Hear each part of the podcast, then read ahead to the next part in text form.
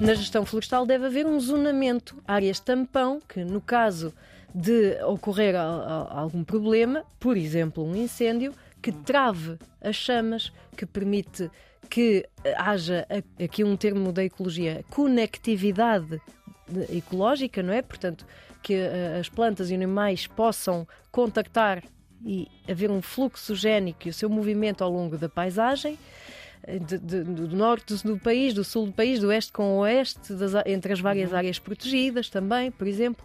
E este zonamento, por vezes, parece um pouco irrefletido, ou seja, massifica-se com, determinada, uhum. com determinado sistema de produção, seja agrícola ou florestal, sem pensar muito bem nestas consequências dos problemas não haver conectividade ecológica, não haver áreas uhum. tampão, não haver diversificação da paisagem, que é fundamental para uh, que haja biodiversidade, para que haja diversidade de ecossistemas e com isso também rentabilizar as atividades económicas, porque está mais do que demonstrado que a existência de biodiversidade potencia, por exemplo, a fertilidade dos solos. Ora viva, estamos com Milene Matos, é bióloga e comunicadora de ciência, doutorada em Biologia pela Universidade de Aveiro, tem um pós-doutoramento em Promoção e Administração de Ciência e Tecnologia, é Master em Marketing e Comunicação Digital pela IMF Business School de Madrid, em parceria com a Universidade de São Paulo,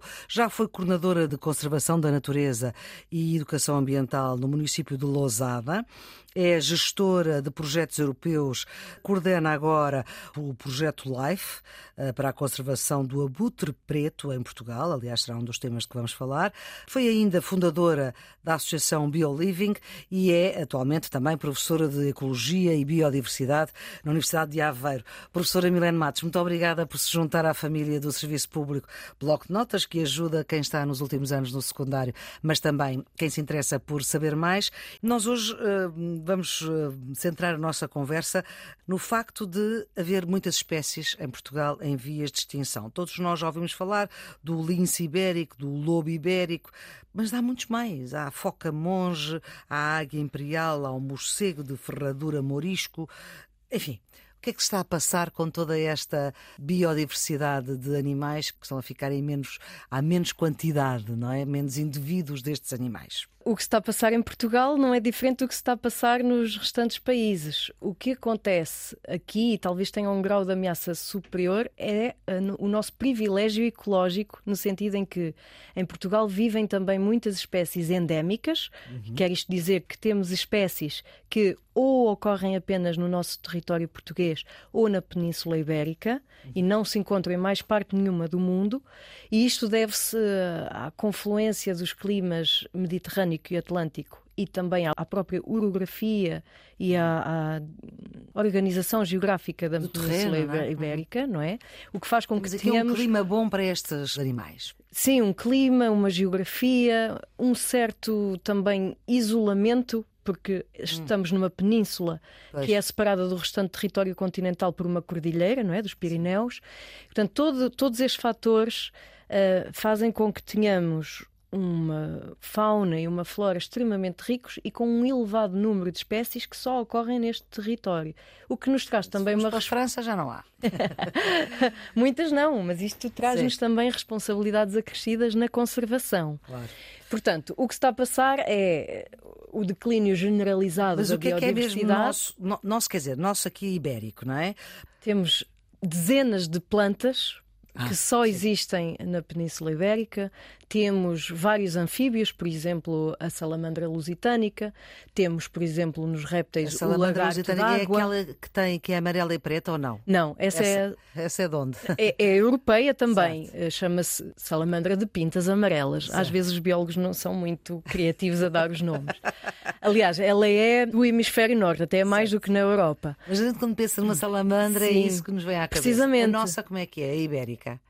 A salamandra de pintas amarelas também é nossa, não é? também é uma espécie nativa Sim. que ocorre espontaneamente no nosso território. A salamandra lusitânica, de qual Ai, eu falava, chama-se assim. assim. O nome científico é mesmo Quioglossa lusitanica, apenas ocorre no sudoeste da Península Ibérica. Portanto, só temos no nortezinho de Portugal uhum. uh, e um bocadinho em Espanha também. E é uma espécie, como se percebe, que nem toda a gente conhece claro. pela sua distribuição geográfica e também porque é uma espécie muito mais tímida, muito mais exigente do ponto de vista das condições ecológicas para o seu habitat. E como é que é essa salamandra? Não tem pintas amarelas, mas ela é escura, é assim um castanho escuro e quase negro, e tem duas riscas douradas no dorso que se encontram junto à cauda. Certo. Cauda esta que faz dois terços do seu comprimento total. É uma ah, cauda enorme, enorme que serve como órgão propulsor, porque ela vive em regatos de montanha com águas muito rápidas e, e bem oxigenadas, e serve também toda a sua pele, mas principalmente a cauda sendo tão longa, de superfície para efetuar trocas respiratórias, uhum. porque é uma espécie que não tem pulmões funcionais. Bom, é uma espécie que eu utilizo muitas vezes para falar de problemas de conservação, mas também para me referir a uma espécie que pode ser icónica por ela ser visualmente tão característica Sim. e também porque as suas particularidades permitem abordar diversos conceitos ecológicos e eu utilizo muito em aulas uhum. só como modelo ecológico para falar de várias situações da ecologia dos anfíbios ou da proteção das espécies. Ficámos a saber quase tudo dessa salamandra, salamandra lusitana e agora as espécies só nossas aqui da Península Ibérica, ou só portuguesas ou só espanholas, por onde é que seguimos agora? Portanto, depois da, da salamandra lusitânica, lusitânica Podemos falar, por exemplo, do ruivaco, que é um peixinho de água fresca. Ruivaco. Uhum. Que é um endemismo português. Um quê? Uh, um endemismo, ou seja, uma espécie que só existe. Endemismo. Exatamente, que uhum. só existe em águas uh, portuguesas. Certo. Portanto, é um pequeno peixe com cerca de 10 centímetros que está também ameaçado de extinção porque é muito sensível à poluição aquática, à perturbação destas uh, ribeiras de água corrente e, portanto, tendo o seu habitat perturbado, não só uhum. pela qualidade da água, mas também pela presença de espécies exóticas e invasoras que ocupam o seu habitat e que uhum. competem com ele pelos recursos disponíveis, por exemplo, os recursos alimentares, ou que o predam mesmo, é uma espécie que está aqui com alguns problemas de sobrevivência a longo termo. E o ruivaco, nunca tinha ouvido falar nesta palavra, o ruivaco onde é que se encontra? Encontra-se principalmente na parte norte do país, uhum. por exemplo, um local onde muito limitadamente a população está saudável é na Mata Nacional do Bussaco e outras, algumas poucas bacias hidrográficas uh, ainda se vai encontrando, mas é uma espécie, entre muitas outras, endémica do nosso território ou seja, não existe noutros países certo. que enfrenta diversas ameaças que o tornam vulnerável à extinção. E outros animais que sejam da Península Ibérica e que estejam à beira de se ir embora. A águia imperial é só nossa ou não? Ah, depende da espécie. Ah, é? Sim, é assim. Há uma águia imperial só uh, ibérica? Ou... É, a águia imperial ibérica. Hum que muito tempo se pensava que era a mesma que existe em toda a Europa e não é. O mesmo se passa com, por exemplo, algumas aves, alguns. É maior ou mais pequena? Mais pequena. é sensivelmente idêntica. Ah, é idêntica, pronto. Sim. Uma espécie, por ter uma, uma área de distribuição reduzida, por exemplo, os endemismos, no nosso caso ibéricos ou lusitânicos, tornam essa espécie mais vulnerável ameaças à extinção, claro. não é? Ameaças à sua existência, por terem um território, uma distribuição natural muito específica, muito reduzida. Uhum. Mas Infelizmente, mesmo espécies que ocupam um grande e vasto território são e podem ser também vítimas de um conjunto de ameaças que, no, na sua distribuição global, as tornam vulneráveis e frágeis também. Uhum. E aqui, e sim, poderíamos dar o exemplo do abutre preto, que é uma sim. espécie que tem uma enorme área de distribuição mas que localmente e, e na Europa tem sofrido um declínio acentuado. Professora Milene Mas, hum, temos o perigo da monocultura de sempre a mesma planta, não é? De só cultivarmos oliveira, que é magnífico, dá-nos o azeite, mas depois não dá para mais nada. É? Claro. É? na ecologia, na agricultura, como em qualquer área, tudo tem que ser com parcimónia. Uhum. Não podemos cobrir metade de um país com a mesma planta, não é? Seja ela uma oliveira, seja ela um eucalipto, seja, seja, ela, vinha. seja ela vinha, o que for.